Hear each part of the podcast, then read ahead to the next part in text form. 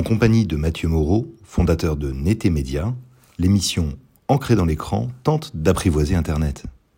En décryptant, en analysant les outils qu'offre le web, notre invité explique comment une maison d'édition peut profiter au mieux de ce que la toile a à offrir. Cette semaine, on s'intéresse tout particulièrement au polar. Ancré dans l'écran. Ancré dans l'écran, Mathieu Moreau, bonjour. Bonjour. Deuxième fois. Ouais. Et on se retrouve cette fois pour parler de ce que vous préférez dans la vie, la lecture, et plus encore. Euh, oui, alors, ouais, je sais pas s'il faut le dire par rapport à ma femme et les enfants, mais ouais, ok. Donc, ouais, la lecture, effectivement, ouais. ouais, ouais. Et plus précisément aujourd'hui, c'est un, un genre en particulier, le polar. Le polar qui a commencé avec les mille et une nuits, les enquêtes. Mais vous nous avez promis de pas remonter aussi loin parce qu'en réalité, ce qui va nous intéresser aujourd'hui, c'est moins le genre polar que les lecteurs de polar. C'est ça. L'idée, c'est effectivement de comprendre bah, qui sont les lecteurs de polar et comment leur adresser un message qui soit le plus clair possible.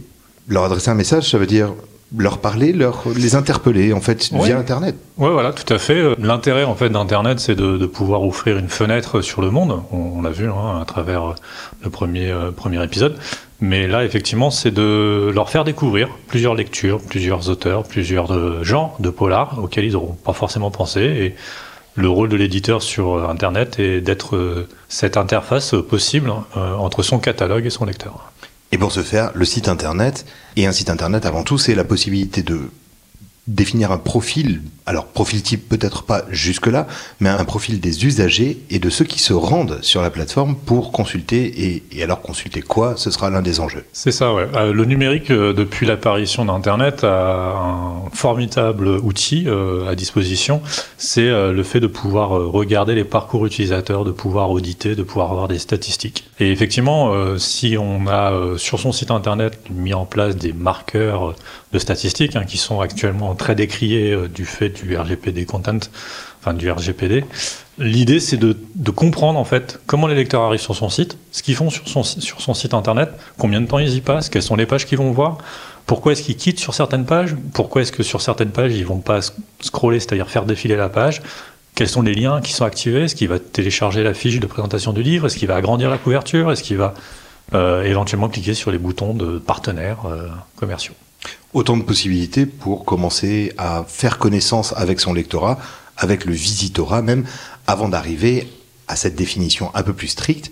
Le lecteur de polar, le genre qui va nous intéresser Mhm. aujourd'hui, qui est-il? Ben, à mon sens, le lecteur de, de polar, en fait, il est ambivalent. Euh, il y a deux types de lecteurs de polar. hein. Pour moi, il y a le lecteur passionné, celui qui aura tout lu, qui ne lit presque que ça, euh, qui a une, une lecture compulsive, hein. c'est-à-dire que lui, en fait, ce qu'il aimerait, c'est être surpris. C'est-à-dire qu'il a épluché un peu tout ce qu'il connaissait, tout ce qu'il avait déjà pu lire de ses recommandations, de ses amis. Et l'idée, effectivement, pour ce lecteur-là, en fait, c'est d'arriver à le surprendre. Euh, il aimerait aussi pouvoir échanger, ce lecteur-là, avec d'autres passionnés. Euh, par exemple, de parler de romans euh, scandinaves avec d'autres passionnés de romans scandinaves et de pouvoir effectivement interagir avec eux. Et s'il peut pas le faire sur le site de l'éditeur, il le fera ailleurs. Et donc l'éditeur perdra beaucoup d'informations sur ce qui les passionne. Et c'est l'intérêt. Alors, par opposition à ce lecteur compulsif, finalement passionné, encyclopédique C'est presque, ça, ouais. on va avoir celui qui est plus occasionnel, qui est plus distrait, plus, ça. plus en mesure de papillonner finalement d'un roman à l'autre. Voilà, tout à fait. On, on s'aperçoit hein, sur le, le lectorat de, de Polar hein, que c'est un lectorat effectivement qui aime bien lire des romans policiers euh, dans certaines circonstances, en voyage notamment, dans les lieux de vacances, dans le train, euh, pour occuper en fait un temps euh, qui a besoin d'être occupé pour pas s'ennuyer. C'est pour ça que les ventes de Polar en gare euh, explosent. Hein. Euh, bah forcément, avant le train, on a un petit peu de temps pour regarder ce qui, ce qui peut euh, se passer. Et puis, bah, effectivement, le polar est aussi ce genre qui euh, ne demande pas un investissement énorme. C'est-à-dire que l'histoire se finit, on a normalement un dénouement, et donc effectivement, on peut passer à autre chose. Donc c'est pour ça qu'effectivement, pour ce lecteur-là, l'intérêt, ça va être de, de lui dire, bah voilà, t'as combien de temps pour lire? Bah tiens, je te propose celle, ce polar ou celui-là. Qu'est-ce qui t'intéresse? Ah bah si c'est plutôt les énigmes, si c'est plutôt euh, les trucs euh, liés au serial killer euh, ou à d'autres d'autres éléments, bah ça peut être super intéressant. Ces recommandations, c'est la possibilité de découvrir. Alors on le sait, il y a ce fameux bouche à oreille qui peut Oui. presque faire un titre de Frédéric Dard, un San Antonio. Le bouche à oreille, les cercles proches, les campagnes médiatiques ou encore la prescription sur Internet, les fameux réseaux sociaux. Et puis il y a le site de l'éditeur, dont on aimerait bien se dire qu'il est en mesure de proposer quelque chose. Ouais. Bah, l'éditeur propose quelque chose, c'est-à-dire que l'éditeur va proposer son catalogue. Le problème, c'est que l'éditeur, en fait, ne donnera pas les clés de lecture de son catalogue à, son lecteur. Ça veut dire quoi? Ça veut dire que même si le polar peut être assez simple de prime abord et être se suffire à lui-même, beaucoup de polars aussi s'inscrivent dans des séries euh, et dans des cycles. Et donc, effectivement, bah, l'intérêt euh, du site de l'éditeur, normalement, est de dire au lecteur, bah, tiens, assieds-toi confortablement, et je vais te dire bah, par quel tome commencer. Ou euh, si tu as aimé tel auteur, bah, moi, je vais te conseiller tel autre auteur, et puis tel cycle, ou telle série, ou tel type de roman policier. Mais actuellement, il n'y a quasiment aucun éditeur, à ma connaissance, qui remplit ce rôle-là. Pourquoi est-ce qu'on s'intéresse si peu à cette démarche? Bah Parce que ça prend du temps.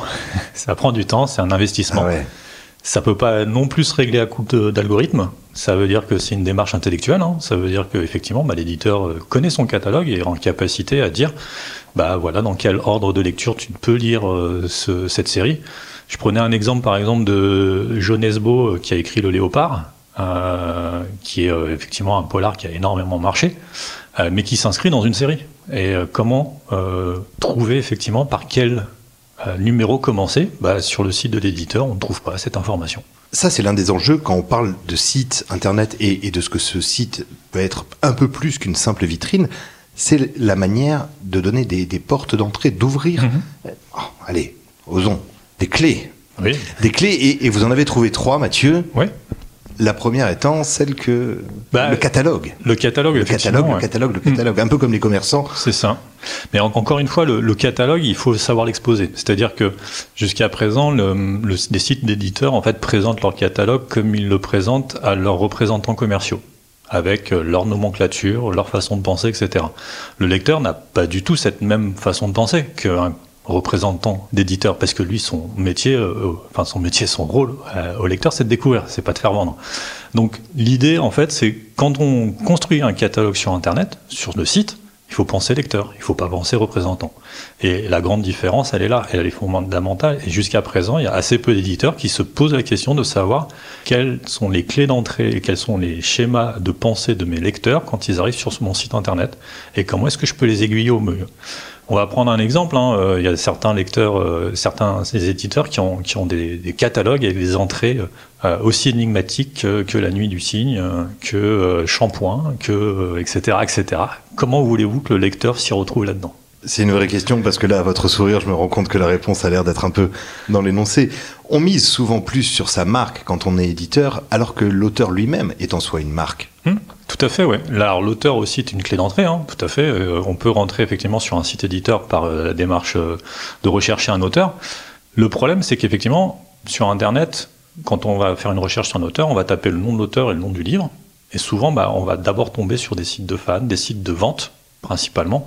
Et très très loin, souvent, on, aura le site éditeur. Donc il y a un effort à faire aussi euh, pour l'éditeur à, restructurer un peu son catalogue pour que bah, quand on cherche un auteur, on puisse trouver effectivement euh, cet auteur et tous les livres de cet auteur. Mais aussi, en fait, quand on est sur, le, sur la partie auteur, ce qui est intéressant, c'est d'essayer en fait de, de présenter le travail de cet auteur au lecteur. C'est-à-dire dans quelle démarche l'auteur a construit ces livres-là pourquoi est-ce qu'il les a fait dans cet ordre-là? Pourquoi est-ce qu'il a créé cet univers, etc., etc. Vous parlez d'une sorte de making-of, en fait? Voilà, tout à fait. C'est un petit travail de présentation, on va dire, euh, de, du travail de l'auteur, de sa démarche, etc. Par exemple, il y a un auteur de polar que j'aime beaucoup, Connelly. Euh, connais pas. Dommage. il a été adapté en série télévisée, en film. Euh, il y a une série euh, sur Netflix en ce moment sur un de ses personnages, sur Netflix ou sur Prime, peu importe. On va, on, va citer. Mais toujours est-il que quand on, va sur le site de l'éditeur, on n'a pas toutes ces informations-là. On, ne sait pas en fait tout ça. On ne nous plonge pas dans cet univers. On nous dit pas, ben, en fait, tu vas découvrir un univers qui est fantastique, qui a été adapté, euh, qui a été adapté, qui a été primé, qui a eu plein de, de, de, choses. Et il y a eu aussi des, des, des, éléments de fans qui ont été faits autour de cet univers. Et par contre, bah, si tu veux t'y plonger dedans, moi je vais te dire, d'abord tu commences par celui-là. Et après, tu peux faire celui-là, etc., etc. Alors, je ne poserai pas la question parce qu'elle est piège, mais euh, San Antonio a écrit des centaines de bouquins, 254 si ma mémoire est bonne. Ouais, quelque chose comme ça, ouais. Euh, par lequel on commence? Et aucune idée. et c'est bien là le problème. Bah c'est ce que vous soulignez. Et en, potentiellement, il en écrit un petit peu moins ou un petit peu plus, je sais plus. Mais toujours, quand on regarde sur lisez.com, en fait, par exemple, qui est l'éditeur, le, le, site de regroupement de tous les éditeurs euh, de San Antonio, euh, dans le groupe Editis, on a effectivement euh, des de pages de résultats. Mais c'est tout. On n'indique à aucun moment donné, bah, si vous voulez découvrir San Antonio, il faut commencer par ça. Ou quel est le dernier publié? Ou est-ce qu'il y en a qui se suivent parce qu'il faut les lire dans l'ordre, parce qu'ils font partie d'une petite histoire à part, etc. etc. Donc tout, tout cet effort-là, en fait, n'est pour l'instant pas fourni par l'éditeur. Moi, je, je dirais c'est la valorisation de son catalogue à l'attention en fait, du lecteur plutôt que de fournir des fiches produits. Voilà, pour l'instant, on est sur euh, des fiches euh, produits standardisées, on va dire. C'est-à-dire que on a la même fiche produit sur les sites de vente euh, en ligne, et encore sur certains sites de vente en ligne, les fiches produits sont plus complètes que sur le site éditeur pour un même ouvrage. C'est assez étonnant, mais c'est comme ça. Paradoxe des paradoxes. Voilà. Mais effectivement, l'objectif pour un éditeur, c'est bien d'amener un nouveau lectorat à découvrir ses œuvres. Et pour ça, bah, ça passe par comprendre qui est son lecteur, qu'est-ce qui va l'intéresser, et donc lui proposer, effectivement, bah, on le disait, des clés d'entrée dans son catalogue.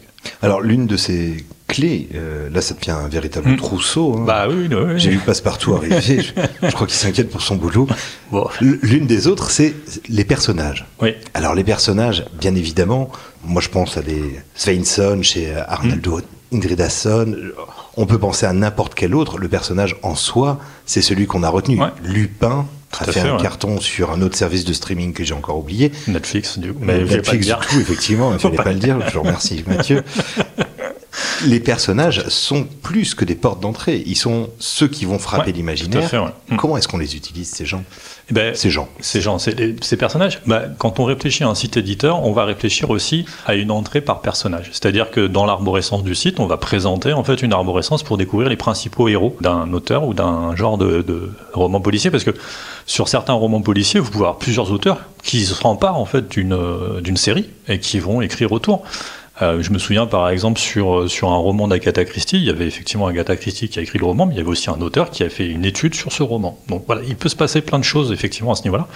L'idée par exemple sur le personnage de Valander, qui est un personnage aussi de, Polar que j'aime beaucoup, euh, bah, c'est de, de, créer une entrée dans le site de l'éditeur en disant voilà, Valander, vous voulez le découvrir. En ce moment, bah, il y a le roman, le roman de, de Valander, mais il y a une série sur, net, sur un service de streaming. je vous remercie. Ça a été long, mais je vous remercie. sur un service de streaming qui permet effectivement de découvrir la jeunesse de Valander. Donc on en est aussi sur un, un, un élément qui est assez intéressant, c'est qu'on est maintenant sur une, un, un contenu qui est cross-média, bimédia, cross-média, où on va découvrir une œuvre sur plusieurs supports. L'éditeur étant aussi à l'origine de beaucoup en fait de ces œuvres, hein, de ces adaptations, son rôle aussi c'est de dire au lecteur, bah tiens, si tu veux découvrir Valander, le premier roman c'est celui-là. On peut même mettre éventuellement des, des warnings. Il y a peut-être du spoil par rapport à la série euh, jeunesse, etc. Enfin voilà, il peut, on peut imaginer pas mal de choses. En fait, ce que vous évoquez, c'est un travail d'éditorialisation des contenus. C'est ça. C'est un travail où, jusqu'à présent, c'est ça qui est difficile avec Internet, on faisait. L'éditeur, en fait, n'avait pas ce rôle-là, vu que c'était le libraire qui le, jouait. Euh, Internet ouvre une porte. Et l'idée, c'est effectivement, c'est que euh, cette porte derrière renferme, euh, ouvre vers un univers des possibles. Mais pour que cet univers des possibles soit compréhensible pour le lecteur, il y a un travail à faire pour l'éditeur, qui est un travail d'éditorialisation, qui est pas simple. Hein. On peut pas juste se dire, je vais poser un algorithme, je vais proposer en fait à mon lecteur les livres du même auteur, de la même collection. De la... Non, ça marche pas. Ça marche pas parce que le lecteur a besoin de plus. S'il va pas sur le site de l'éditeur pour trouver cette information, mais il va le trouver ailleurs, sur Wikipédia, sur des forums, sur etc. Mais le problème, c'est que l'éditeur manque le coche de pouvoir parler avec son lecteur à ce moment-là. Le dernier point que vous évoquez, c'est euh, l'effet, euh, vous l'appelez Deezer, parce que je comprends bien le, cocorico, mais, moi je l'appellerais Spotify personnellement. Oui. C'est l'effet playlist. Tout à fait. Alors celui-là, il est fascinant parce que en réalité, vous envisagez, et Internet le permet avec une simplicité déconcertante, de pouvoir créer avec un seul ouvrage même hmm. plusieurs portes d'entrée à l'intérieur de l'univers. C'est ça, ouais, tout à fait. Ouais. Bah, alors sur 10, enfin, on, peut dire. Allez-y pour 10 heures, je vous en voudrais pas. Oh, merci. Ils ont besoin d'abonnés. Euh, du coup, sur 10 heures, en fait, effectivement, ce qui est intéressant, c'est qu'il y a en une. Tout cas, ce qui est sûr, c'est que désormais, ils vont plus nous aimer. bon, ils ont besoin en fait d'avoir, euh, par exemple, on, a, on a la possibilité d'avoir un flow. Le flow, c'est euh, une playlist qui s'enrichit en fonction de ce qu'on a aimé euh, par le passé et de ce qu'on a envie d'écouter. Mais cette playlist peut être aussi euh, modifiée en fonction de son humeur. Voilà, c'est plutôt dans une humeur euh, euh, romantique, dans une humeur plutôt euh, maussade, etc., etc. Bah, vous avez euh, le flow qui s'adapte. Imaginez un éditeur qui propose à son lecteur, voilà, dans quel état d'esprit êtes-vous pour lire en ce moment. Parce qu'il y a des polars qui sont très durs psychologiquement. Euh, hard-boiled, justement. voilà.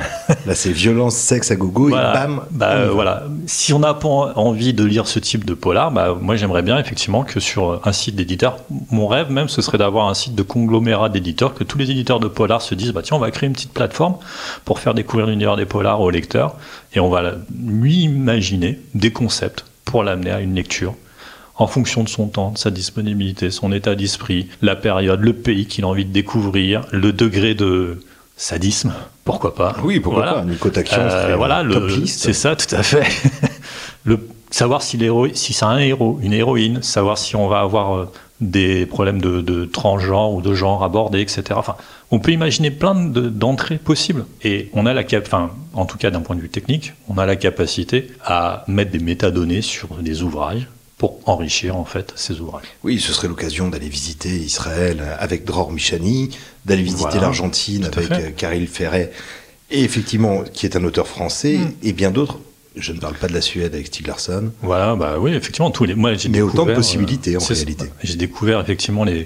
Par exemple, je me souviens aussi des, des enquêtes du juge Ti dans la Chine, euh, qui est magnifique.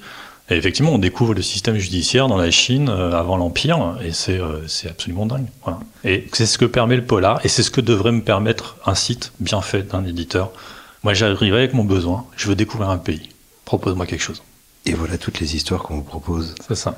Alors après, il faudrait peut-être un peu un accompagnement musical qui Voilà. fasse glacer les sangs. Vous savez qu'il y a même des, des auteurs maintenant qui proposent en fait dans leurs ouvrages une playlist qu'on peut aller récupérer sur euh, Spotify, sur des services de streaming. Et effectivement, je trouve ça vachement intéressant comme idée. C'est-à-dire qu'ils nous donnent la playlist avec laquelle ils ont euh, euh, écrit l'ouvrage, qui les a accompagnés pendant l'écriture de l'ouvrage. Mais pour revenir à, à Valander, en fait, le jazz joue vachement en fait dans cette série, et c'est pareil en fait, il cite pas mal d'auteurs de, de, de jazz et autres, et il y a une playlist qui existe sur, sur un service de streaming. Ce que vous êtes en train de nous dire, Mathieu, c'est que les auteurs ont déjà commencé à mettre le lecteur au centre de leurs œuvres. Les auteurs, oui. Reste aux autres à emboîter le pas. Voilà, tout à fait. Et bien on verra ça, euh, notamment dans le domaine de la bande dessinée. Oui. C'est ce que j'allais vous dire. Merci Mathieu pour cette analyse. Et puis la prochaine, spoiler alerte, donc la bande dessinée. Bonne fin de journée. Merci, Merci. beaucoup. À bientôt. Au revoir.